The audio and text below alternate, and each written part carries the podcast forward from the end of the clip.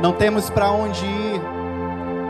Não temos outro lugar onde podemos descansar o nosso coração, onde podemos aquietar a nossa alma. Palavra de vida, palavra que nos enche, palavra que nos renova. Tetelestai foi o grito que foi dado ali na cruz, consumado, dívida está paga. Com esse grito, Cristo estava reconciliando o mundo consigo, ele estava reconciliando você com o Pai. E nós temos estudado durante todos esses domingos a beleza dessa obra que foi completa, dessa obra que finalizou. No último domingo nós estudamos um pouco sobre a ascensão de Cristo e o que aquilo representou para aquelas pessoas, para aqueles discípulos. Talvez dúvidas, talvez incertezas, talvez medo na ascensão, a gente percebe um modelo comunicativo mudando. Antes de Cristo, tinha uma maneira de Deus se comunicar ao mundo. Após Cristo, com a presença dele aqui na terra, nós já tínhamos uma outra coisa. Tínhamos ali o Deus encarnado olhando nos olhos da humanidade. O próprio Deus olhando olho no olho, comunicando, falando, orientando, instruindo, advertindo. Mas com a ascensão de Jesus, esse modelo de comunicação também mudou, foi muito rápido. Foi tudo muito rápido. E a dúvida veio. Muitas expectativas foram criadas. Eu quero que você abra sua Bíblia comigo em Atos, capítulo 2. Hoje nós vamos estudar, falar um pouquinho sobre derramamento, o derramamento do Espírito a revolução que isso causou no coração da igreja, a revolução que isso trouxe para nós, a mudança que isso gerou na humanidade. Atos 2, vamos ler do versículo 2 até o 4, depois a gente vai ler um pouquinho mais. Diz assim: De repente veio do céu o som, como de um poderoso vendaval, e encheu a casa onde estavam sentados. Então surgiu algo semelhante a chamas ou línguas de fogo que pousaram sobre cada um deles. Todos ficaram cheios do Espírito Santo e começaram a falar em outras línguas conforme o Espírito lhes habilitava, os habilitava. Nesse momento, momento do derramamento, nós vemos ali um alvoroço em Jerusalém. Nós vemos um alvoroço acontecendo. Como eu falei, a expectativa estava muito elevada. Havia uma promessa, havia uma promessa do próprio Cristo. Em Atos, no capítulo, aí no capítulo 1, eu quero que você fique com sua Bíblia aberta, que a gente vai dar uma folhada bastante no livro de Atos. Se você tiver caderninho, anote, anote no celular, a gente vai ter várias referências aqui para você estar tá estudando durante a semana. Mas Atos, no capítulo 1, versículo 6, Jesus disse: Então, Lucas escreveu: Então os que estavam com Jesus lhe perguntaram: Senhor, será esse o momento em que restaurará o reino a Israel? Ele respondeu: O Pai já determinou o tempo e a ocasião para que isso aconteça, e não cabe a vocês saber vocês receberão poder quando o Espírito Santo descer sobre vocês e serão minhas testemunhas em toda parte, em Jerusalém, em toda a Judéia, em Samaria e nos lugares mais distantes da terra. Perceba uma coisa. Enquanto os discípulos ainda estavam na presença de Cristo, antes da ascensão dele, eles ainda tinham uma interrogação. Eles ainda tinham uma questão.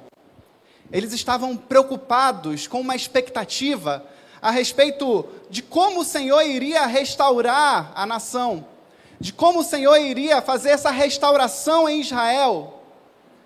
Perceba qual era a preocupação dos discípulos. Eles passaram alguns anos aos pés de Jesus, ouvindo sobre o reino de Deus, ouvindo sobre a, o projeto de salvação de Deus para o mundo, mas ainda assim eles estavam preocupados com o país deles.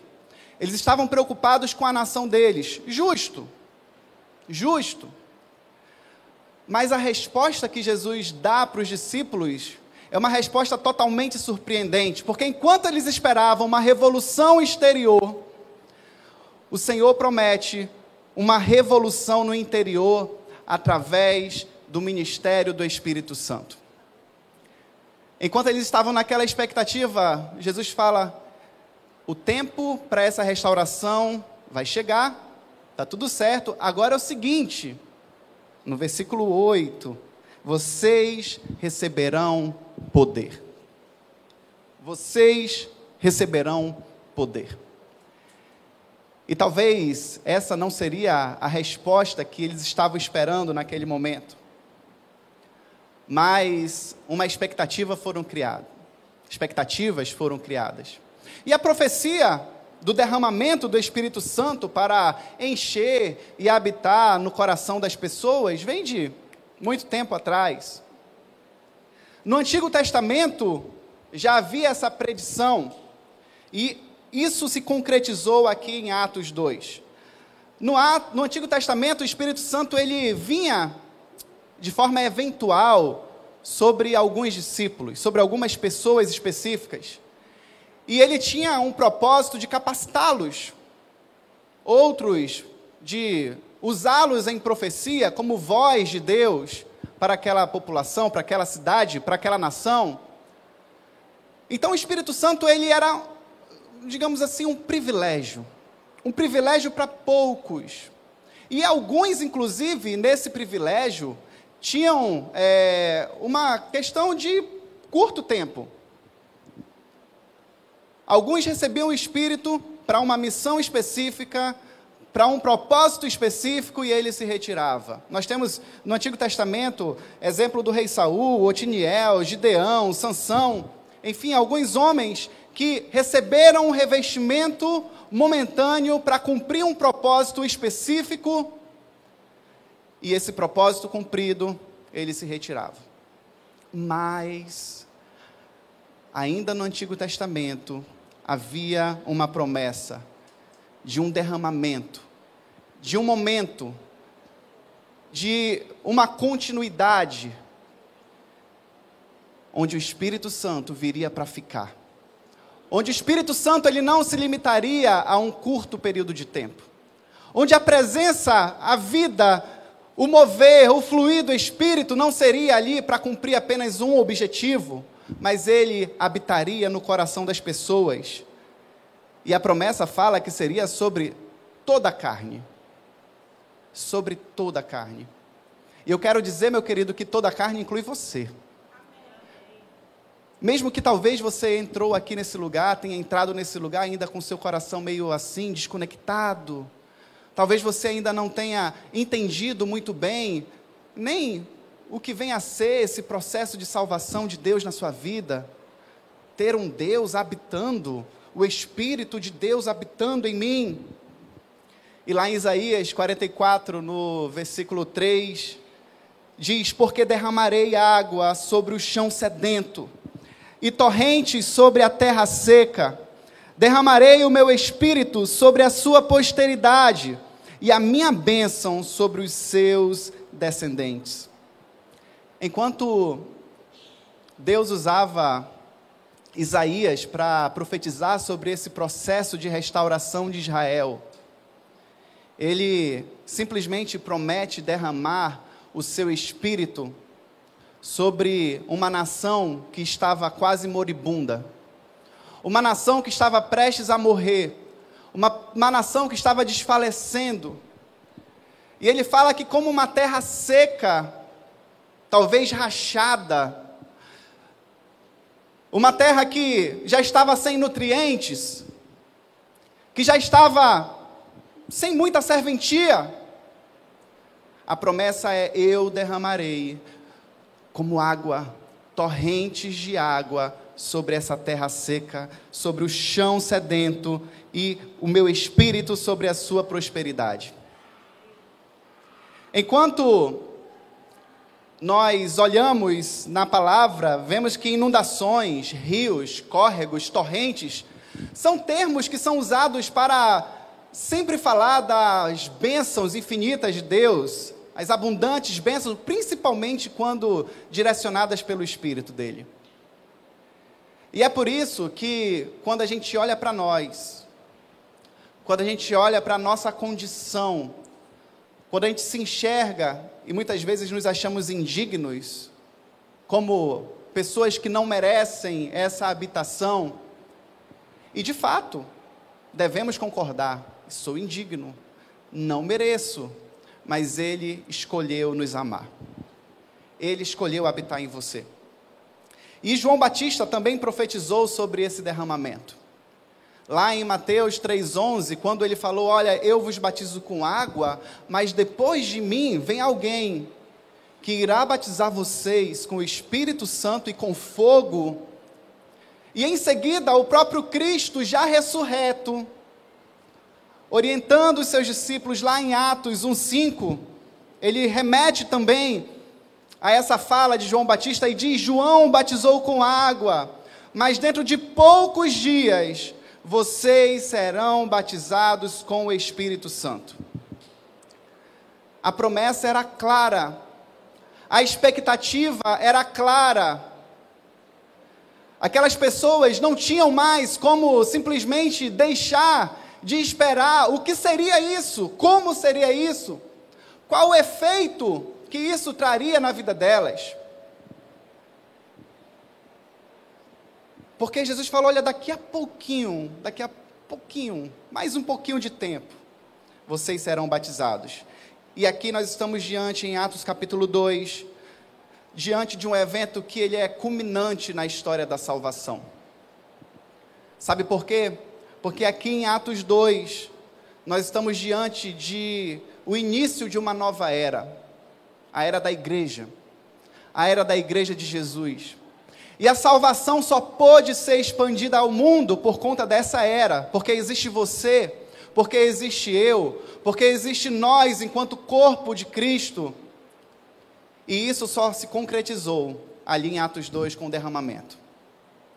E é por isso que falar de derramamento é um tema assim tão importante, porque a gente precisa muitas vezes tirar alguns conceitos errados que temos alguns conceitos que nos impedem de até mesmo desfrutar da plenitude do Espírito, que nos impedem de desfrutar daquilo que Ele tem para mim, daquilo que Ele tem para você.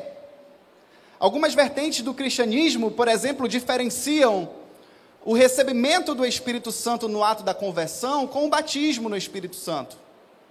Como se esse fosse uma segunda bênção, como se esse fosse é, um privilégio que depois de eu tanto buscar, depois de eu tanto me santificar, depois de eu tanto estar ali insistentemente buscando, eu receberia esse revestimento como uma segunda bênção capacitadora para que eu pudesse testemunhar do amor de Deus.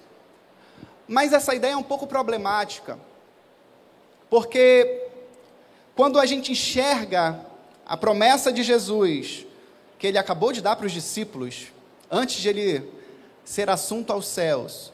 Quando a gente percebe a maneira como isso se concretizou em Atos 2, a gente vê que a doutrina do batismo no Espírito, ela na realidade sintetiza a mensagem do Evangelho. Entenda isso. Quando eu falo de batismo no Espírito, eu estou ali sintetizando a mensagem do Evangelho. Porque Deus está dizendo o seguinte: eu, como diz lá em 2 Coríntios 5,19, eu estou reconciliando o mundo comigo. E a prova disso, de que a minha obra expiatória foi completa, a prova de que a minha obra expiatória já está consumada, a prova de que eu já te purifiquei, a prova de que eu não estou te aceitando aos poucos, porque senão a minha obra seria parcial. A prova disso tudo, que eu reconcilio você comigo, o mundo comigo, está aqui, eu te batizo com o Espírito, eu te dou o meu Espírito e a partir de agora ele habita em você. Não é qualquer coisa. Deus não está dando um anjo da guarda ali para estar do seu lado, uma criatura. Deus não está prometendo uma bênção material, nada disso.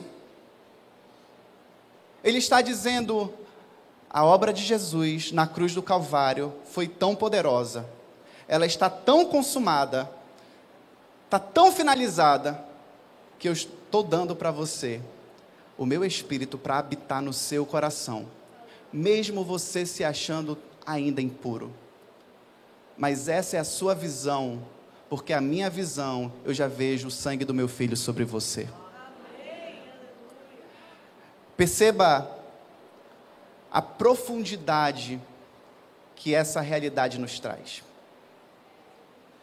É por isso que confundir o batismo com algum dom específico é muito limitante. Por isso que confundir o batismo no Espírito com o dom da glossolalia é limitante. É um dom que sim se manifestou aqui em Atos 2. É um dom que era presente nesse contexto. É? Mas a gente entende que essa foi uma das formas de Deus agir naqueles dias. Essa foi uma das maneiras de Deus se manifestar ali. E na realidade, em 1 Coríntios, né? 1 Coríntios 12, 13, 14, você vai acompanhar Paulo falando sobre a realidade dos dons espirituais. Paulo até confirmou ali que naquela igreja muitos falavam em línguas, mas nem todos. Nem todos. Ou seja, ainda assim, os que não falavam estavam batizados no Espírito. Então, falar de batismo, falar de língua é muito limitante, e eu quero que você entenda isso. O batismo no Espírito é uma bênção comum, é uma bênção que Deus dá a todos nós. 1 Coríntios 12, 13 diz: Alguns de nós são judeus, alguns são gentios, alguns são escravos e alguns são livres, mas todos nós fomos batizados em um só corpo pelo único Espírito, e todos recebemos o privilégio de beber do mesmo Espírito. Todos nós. Gentil, escravo, livre, judeu, não importa. Todos receberam o mesmo privilégio de ser batizado no mesmo Espírito e beber do mesmo Espírito. E isso, como Paulo disse, é um privilégio. E da mesma maneira que a profecia de Joel diz que seria sobre toda a carne. Outra característica desse batismo é que ele não é volátil.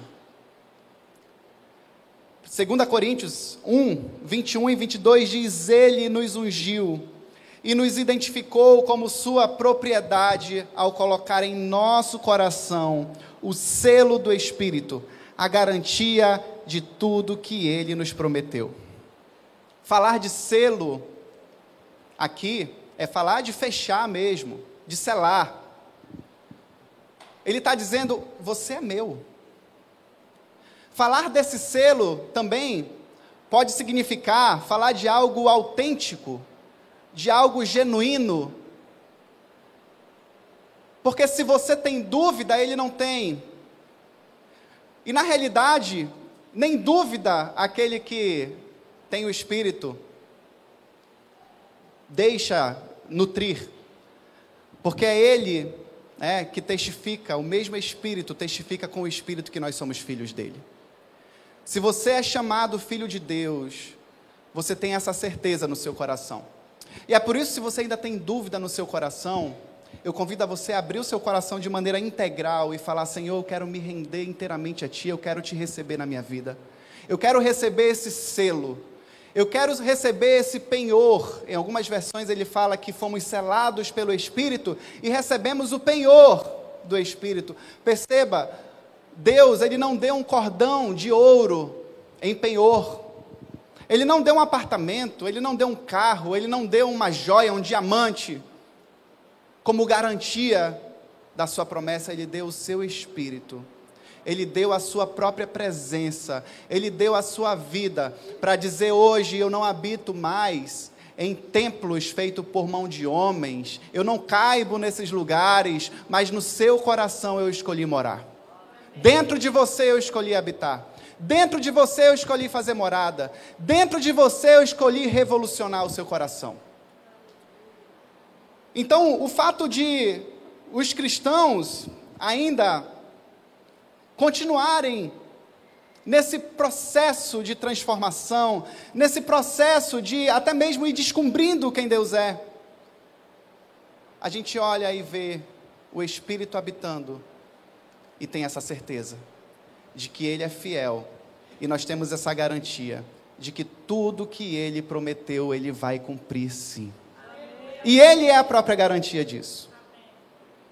Ele não dá uma coisa, Ele não dá talvez aquilo que você está pedindo em oração, talvez Ele diga um não para você, mas junto com o não, dentro de você Ele te dá uma certeza ele te dá uma convicção, ele te dá uma esperança.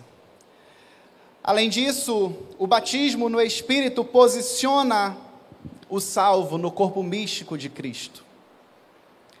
1 Coríntios 12, 13 diz: Alguns de nós são judeus, alguns são gentios, alguns são escravos e alguns são livres. Mas todos nós fomos batizados em um só Espírito. O fato de cristãos, de nós, constituirmos um corpo, de nós sermos conectados como um corpo, só se estabelece como verdade porque nós fomos batizados nesse Espírito. Perceba que não é uma questão de afinidade, não é uma questão de liturgia, não é uma questão de doutrina da denominação que você frequenta, que faz você ser corpo. Você pode gostar da sua comunidade, você pode gostar da maneira como as coisas são conduzidas, mas não é isso que faz você ser corpo com a gente. O que faz você ser corpo, que conecta você no corpo de Cristo, é o batismo no Espírito.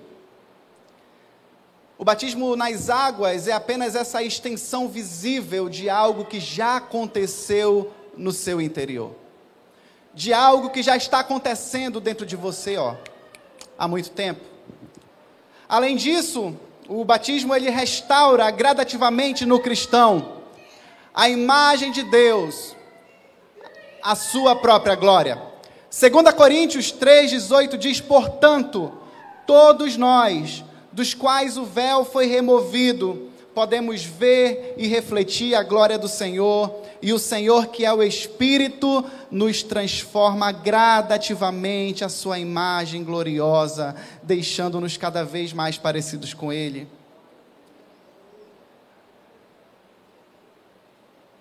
Se você é transformado, se você vai se tornando mais parecido com o Senhor, é porque um dia você recebeu esse Espírito na sua vida. E esse derramamento, ele acontece. E esse divisor de águas aconteceu exatamente 50 dias depois da Páscoa, ali no dia de Pentecostes. Os discípulos eles estavam ali reunindo, reunidos, perseverantes, unânimes, em obediência E essa, esse acontecimento narrado por Lucas, aqui no capítulo 2 de Atos, traz alguns símbolos. Eu quero destacar dois símbolos. Ele fala do vento e do fogo. Mas na realidade ele fala do som de um vento e de línguas como de fogo. Então, se teve o vento mesmo, a gente não tem essa certeza, mas o som a gente tem, porque o som está escrito. E Lucas fala que, quando eles estavam reunidos, de repente, veio do céu um som como de um poderoso vendaval, e esse som encheu aquele lugar. Perceba, o vento, ele é livre. O vento, ele sopra onde ele quer. O, o vento, ele vai para onde ele quer. Ele é soberano. A gente pode até ter meios de medir a velocidade do vento, mas a gente não consegue conter para onde ele vai. A gente pode até medir a intensidade, mas a soberania do vento. E o Espírito, ele se manifestou ali naquele dia como um som de um vento impetuoso. E da mesma maneira, nós muitas vezes não conseguimos compreender porque é assim mesmo a obra do Espírito. Muitas vezes não conseguimos compreender a obra que ele faz no coração dos homens. Como ele pega homens que não são e transforma em homens que são. Como ele pega pessoas, muitas vezes que a sociedade não dá nada e transforma e faz um expoente do reino de Deus aqui na terra. E até mesmo ele pega pessoas até letradas, mas que estão em descrédito. Todas as pessoas não dão mais valor. A pessoa pode até ser boa, mas ninguém mais considera aquela pessoa pelo passado, por aquilo que ele faz e ele transforma. O poder do vento do Espírito, quando ele sopra, ele sopra onde ele quer, ele faz o que ele quer, ele escolhe da maneira dele. E ele traz também o fogo, né? essas línguas como de fogo. E da mesma maneira como o fogo, o Espírito Santo é aquele que ilumina. O Espírito Santo é aquele que aquece e o Espírito Santo é aquele que alastra. Ao iluminar, ele mostra como um holofote quem é Cristo. Nessa função de iluminar tudo aquilo que a obra do Espírito Santo faz na sua vida, faz com que você aponte para Jesus. Quando o Espírito Santo aquece, ele faz com que o seu coração queime de amor por ele Queime de amor por arrependimento. Queime de amor por buscá-lo mais. E quando ele alastra, foi basicamente o que aconteceu na igreja aqui de Atos. Ele inspira e impulsiona o seu povo a espalhar essa boa notícia. Mas mesmo vendo esses sinais de perto, mesmo vendo essas maravilhas de perto, meio que aconteceu um alvoroço ali na cidade, muitos foram chegando, chegando, chegando, chegando. E começaram a ver as pessoas falando na sua própria língua. E falaram, mas espera aí, eles não são galileus? Já veio o desdém ali, né? Eles não são galileus, eles já não eram muito bem quistos. Mas eles estão falando das maravilhas de Deus. Mas perceba que ainda assim, aquilo não foi suficiente. A palavra fala, em continuidade em Atos 2, que Pedro teve que intervir, ele pegou a palavra e começou a explanar, e começou a falar. E ele disse o seguinte: olha, primeiramente, eles não estão bêbados. São nove da manhã, são nove da manhã, chegou aqui, agora ninguém bebeu, ninguém está embriagado aqui. Isso que está acontecendo aqui é o cumprimento da profecia de Joel. Isso que vocês estão vendo, meus irmãos, que eram irmãos deles, era festa de Pentecostes, é Joel se cumprindo hoje. E há de ser que depois derramarei o meu espírito sobre toda a carne. E vossos filhos e vossas filhas profetizarão, os vossos velhos terão sonhos, os vossos jovens terão visões, e também sobre os servos e sobre as servas naqueles dias derramarei o meu espírito. É isso que está acontecendo. O Espírito Santo, ele chegou quebrando barreiras. O Espírito Santo, ele se manifestou quebrando preconceitos. Preconceitos etários, era velho, era jovem, era adulto. Preconceitos de gênero. Mulher, sim, mulher também vai ser cheia. Homem, mulher. Preconceitos, talvez sociais. Servos também, senhores também. E aqui a gente vê se cumprindo a profecia de Joel, quando ele fala sobre toda a carne. Perceba que toda a carne não era uma profecia quantitativa, era uma profecia qualitativa. Ou seja, Joel estava dizendo não necessariamente que todo ser humano da face da terra seria cheio do Espírito, ele estava dizendo que todo tipo de pessoa, toda carne, independente do que seja, independente de quem seja, independente do que tenha, independente de como se ache, eu encherei sem exceção. Porque o Espírito ele não enche fazendo acepção. E a gente percebe que a sabedoria, o ânimo, o poder do Espírito Santo foi a força motriz naquele momento, para que a igreja iniciasse, se constituísse e expandisse. Nada troca a pregação da palavra. Aquele povo viu milagre, aquele povo viu sinal, aquele povo viu tanta coisa acontecendo. Mas a palavra fala que eles foram salvos após o evangelho ser pregado. Eles foram salvos quando eles ouviram e entenderam que tudo aquilo ali estava apontando para o Messias, estava apontando para Jesus. E a palavra fala que o resultado foram 3 mil que só naquele dia se renderam a Jesus. Porque a obra do Espírito age assim. Agora, quem eram aqueles homens? Que eloquência aqueles homens tinham. Atos 4, 13 fala do episódio em que Pedro ele estava ali diante dos líderes religiosos. E quando os membros do conselho viram a coragem de Pedro e João, eles ficaram admirados, pois perceberam que eram homens comuns, sem instrução religiosa formal, e reconheceram também que eles haviam estado com Jesus. Porque o Espírito Santo é aquele que capacita, é aquele que pega quem não tem instrução formal e dá um banho em líder religioso que estudou por 5, 10, fez pós-doutorado, pós-doc em Jesus, em Deus. Pessoa muitas vezes se acha o Deus de Deus. Conheço a tua palavra, Senhor. Eu manejo bem, mas falta o poder do Espírito. E Pedro teve a ousadia, a coragem que não provinha dele. Quem era Pedro há 50 dias atrás? Era aquele homem que estava dizendo: Eu não conheço? Não sei quem é Jesus? Não sei quem é essa pessoa, nunca nem vi.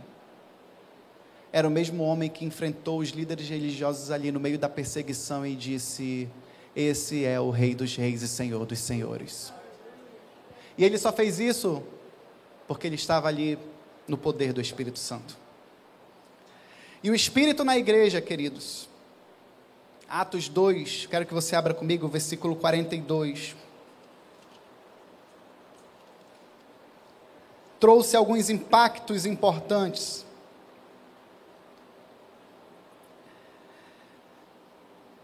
Ali todos, vamos ler versículo 42 até o 47, todos se dedicavam de coração ao ensino dos apóstolos, à comunhão, ao partir do pão e à oração.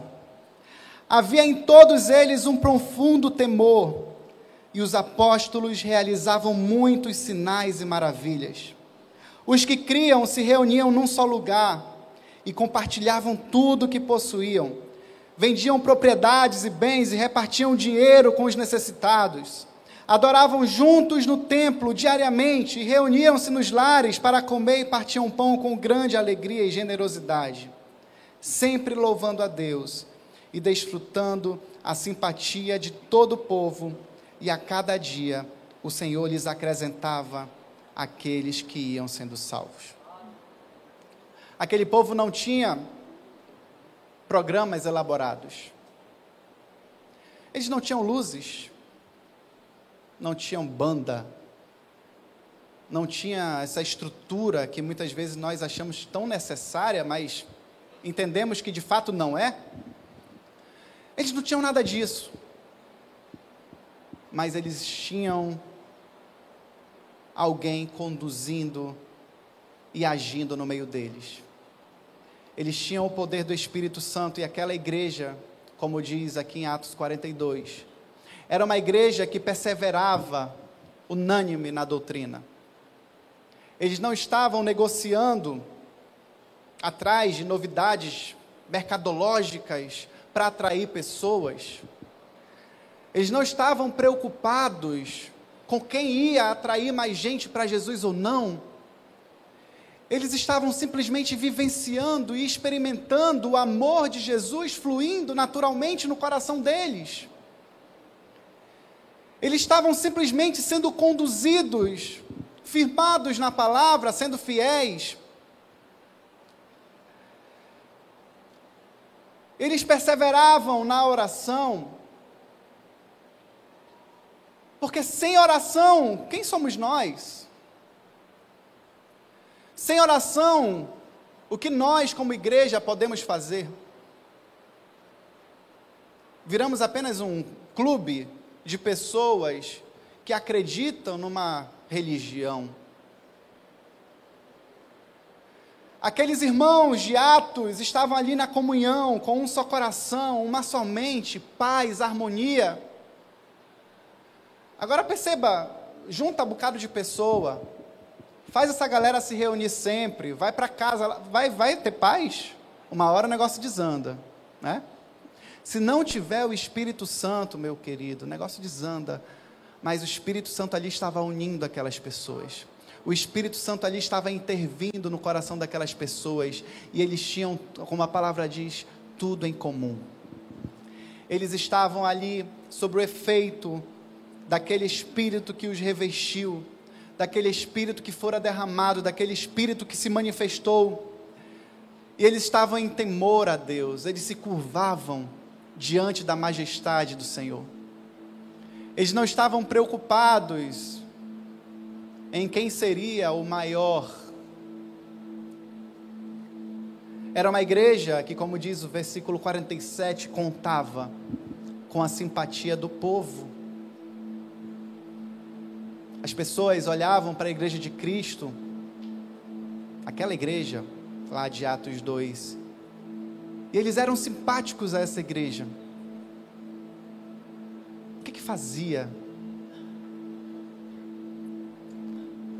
Uma religião revolucionária que do nada surgiu e em um dia agregou 3 mil pessoas. O que, que vai fazer com que a cidade toda seja simpática a eles? Mas entenda, aquele povo quando se unia, aquele povo quando se juntava, eles tinham uma empolgação no seu coração, eles faziam festa, eles faziam momento de fato de celebrar ao Cristo ressurreto. Não mais lamentação, não mais o medo. Talvez sim, a preocupação com a perseguição que foi aumentando, mas eles em nenhum momento ficavam preocupados em estar ou não estar fazendo a vontade de Deus, porque o Espírito estava ali conduzindo e testificando no coração deles.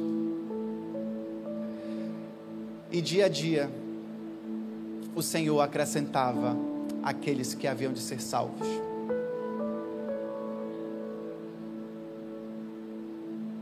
Não é uma competição,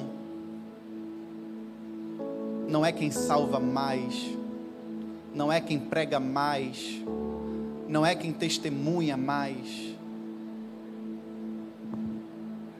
Porque se o Espírito Santo não estiver conduzindo, da mesma maneira que essas pessoas chegam, elas vão embora.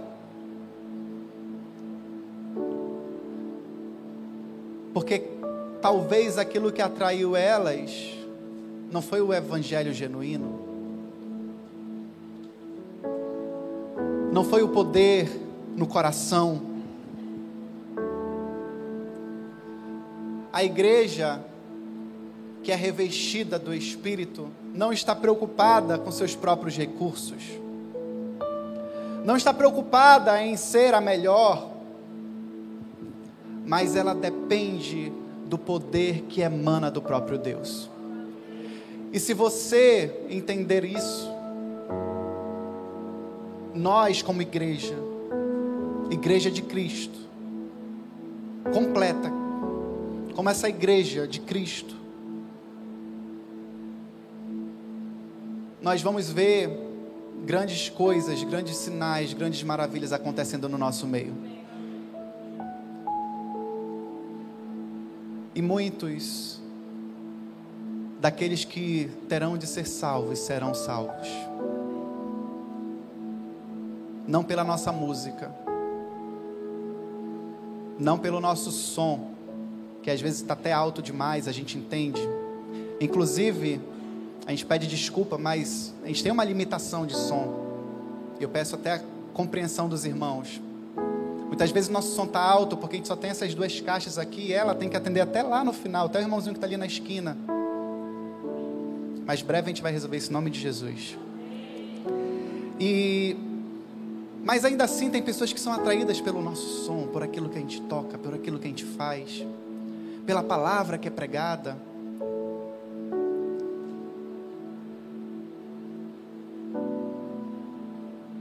pela maneira como alguns se vestem, pelas cores tão bonitas, né? Várias cores aqui, montando essa paleta maravilhosa.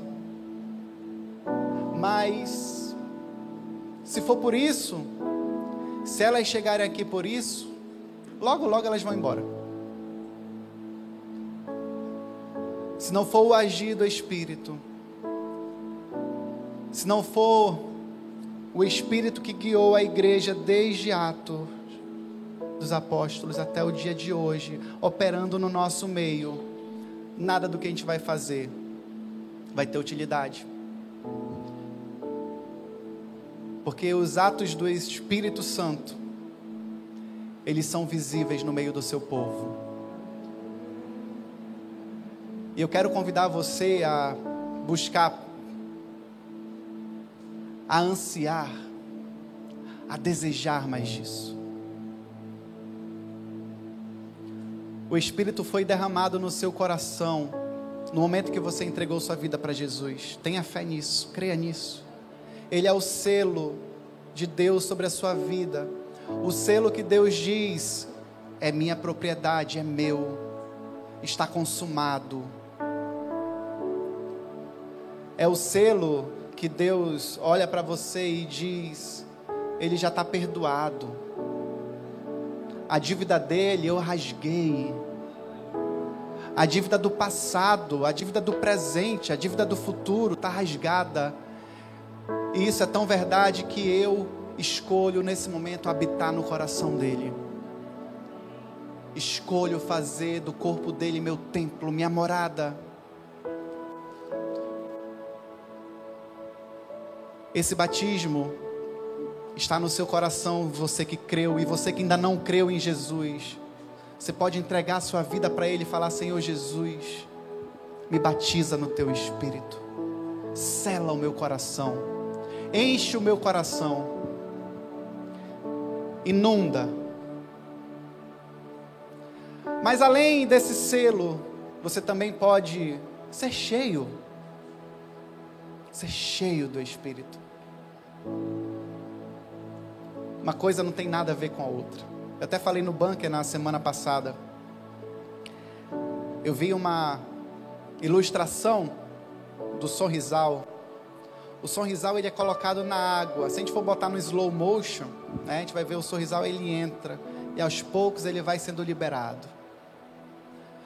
E é basicamente assim quando nós somos batizados no Espírito, ou seja, quando a gente recebe a Jesus, a gente recebe o selo do Espírito no nosso coração, o sorrisal é jogado ali, ó.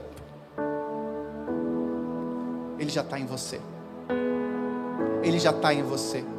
Mas você pode ser cheio dele. Ele vai sendo liberado no seu coração. Ele vai sendo liberado na sua vida. E é por isso que Paulo fala: ei, encham-se do Espírito busquem mais, até que Ele preencha todas as lacunas da sua vida, até que Ele preencha todos os espaços do seu ser. E Ele diz mais: não apagueis o Espírito, ou seja, esse movimento, muitas vezes, nosso, ele é real, quando nós não praticamos nossas disciplinas espirituais, quando nós não oramos, quando nós não buscamos a palavra, quando nós não buscamos a Deus, parece que a gente vai ficando surdo, parece que a nossa carne começa a falar mais alto, os nossos desejos falam mais altos. O Espírito ainda está em você, ainda assim. Ele não brinca de pula-pula. Eu entro, saio, eu entro, hoje eu estou, hoje eu não estou, hoje eu estou, hoje eu não estou. Ele está em você. E isso nos chama a uma responsabilidade, muitas vezes, do que, que eu tenho feito com a minha vida, do que, que eu tenho feito com o meu corpo. O que, que eu tenho feito com esse presente que Ele tem me dado? O que, que eu tenho feito com esse privilégio que no Antigo Testamento era tão desejado por muitos, eles não tinham, e hoje Ele escolheu morar nesse coração.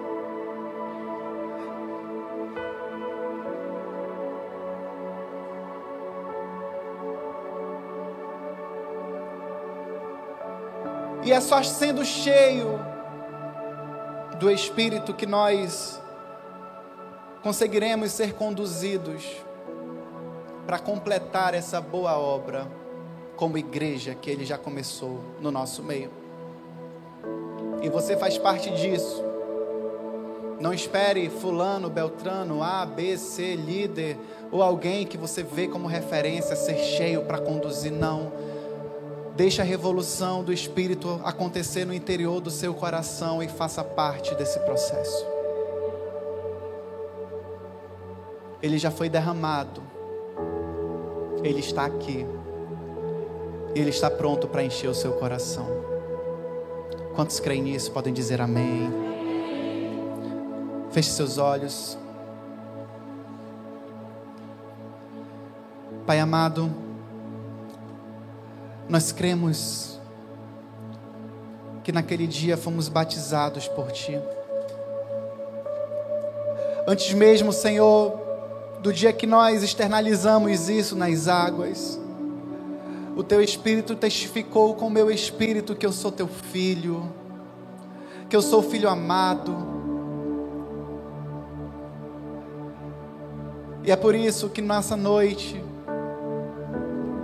nós pedimos que essa revolução do Teu Espírito no nosso coração seja cada vez mais visível no coração da Tua igreja,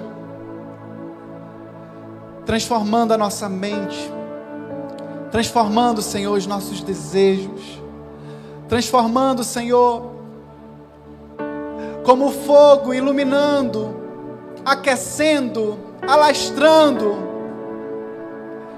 que dentro de nós haja uma chama, uma chama que almeja, que anseia, que te quer mais,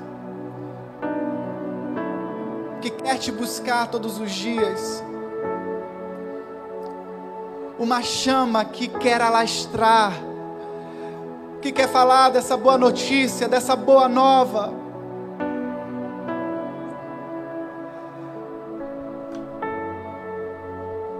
Pedimos transformação, regeneração, salvação nessa noite. Aqueles que entraram aqui e ainda não têm sequer a certeza de que são salvos em Ti, que nesse dia o Teu Espírito convença e passe a habitar, passe a fazer morada e que testifique com o coração de cada um aqui, dizendo: Eu sou filho, eu sou filho, eu sou filho amado. Eu sou filho amado, não porque estão me dizendo que eu sou, mas eu sou filho amado, porque o teu espírito está gritando dentro do meu coração e dizendo: Você é meu filho e a minha obra está completa na tua vida. Apenas desfrute, apenas deleite-se. No nome de Jesus. Quantos podem dizer amém?